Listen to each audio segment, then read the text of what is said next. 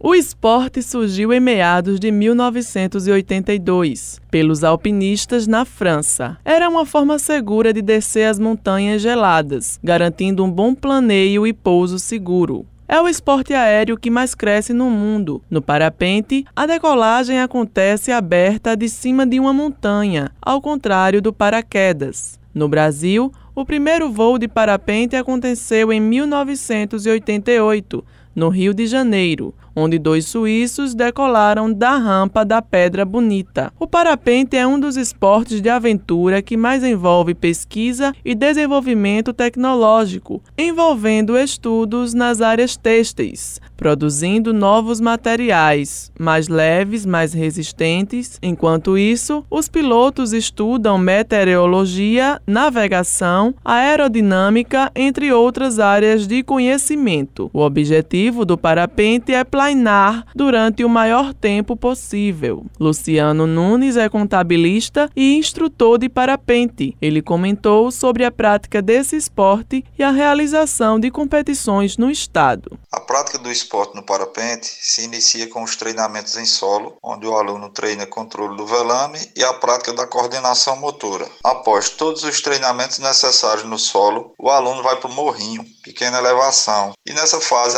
aprimora o pouso. A partir dessa fase, o aluno inicia os voos de montanha. Nessa fase, ele vai aprender a realizar a navegação aérea sozinho, mas com o auxílio do instrutor com a comunicação via rádio. Nessas fases iniciais de treinamento, o instrutor orienta o aluno a escolher o tipo de modalidade onde ele possa praticar de acordo com o estilo de voo que o aluno está desenvolvendo. É nesse momento que é definido o tipo de equipamento que o aluno irá adquirir, tamanho de asa, tipo de selete, locais para a prática segura do esporte. Quanto a competições, o Nordeste brasileiro tem um cenário espetacular para a prática do esporte. Porém, temos que respeitar as épocas do ano para que elas aconteçam. Anualmente, a temporada dessas competições começa a partir entre o mês de julho e se estende mais ou menos até meados de novembro. Nessa época vem muito gringo para cá. Tem muito estrangeiro que está vindo para o Nordeste em função da condição climática. Atualmente, o Brasil, através de uma equipe Sol, que é uma fabricante de parapente,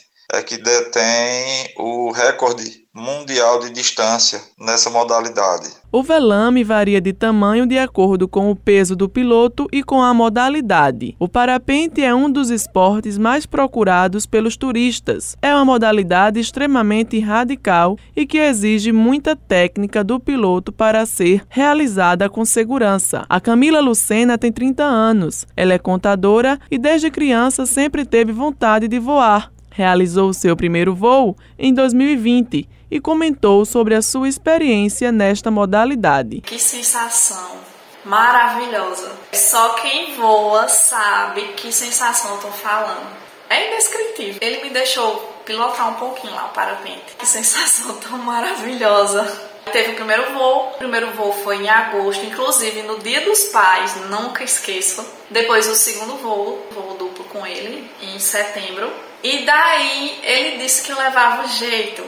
E tinha também o curso, ele me explicou como era e eu quis fazer, com certeza. Quando foi em outubro, começamos o curso. Quando foi em janeiro, é, deu condição na praia, a gente foi. Aí saiu lá meu primeiro voo sol.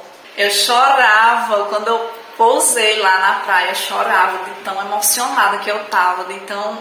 Eu não sei nem explicar como era que eu tava, só sei que foi maravilhoso. Se você tem vontade de voar, não perca tempo. Vá-se embora voar, não perca tempo não. É uma coisa maravilhosa. E devagarzinho a gente vai evoluindo e vai conhecendo mais gente, e vai, enfim, vai se apaixonando cada vez mais pelo esporte. O parapente é feito de materiais como nylon e o poliéster, não porosos e impermeabilizados, para que o ar que entra não saia através do tecido, mantendo assim a pressão interna e o velame inflado. Helena Gomes para a Rádio Tabajara, uma emissora da EPC, Empresa Paraibana de Comunicação.